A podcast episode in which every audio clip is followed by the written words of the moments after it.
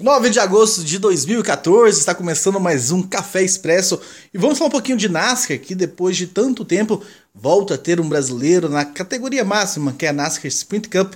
O último foi Christian Fittipaldi há muito tempo atrás e agora Nelson Piquet vai correr um Otis Glen. Estou aqui com o Fábio Campos, meu companheiro de Café com Velocidade. Fábio Campos, acha significativo? O que você acha dessa corrida do Nelson na NASCAR? Olha, Raposo, na verdade é um. É, a gente encara, eu encaro pelo menos essa corrida como um prêmio a um esforço do Nelsinho que sempre lutou para atingir essa posição. Não é exatamente como a gente.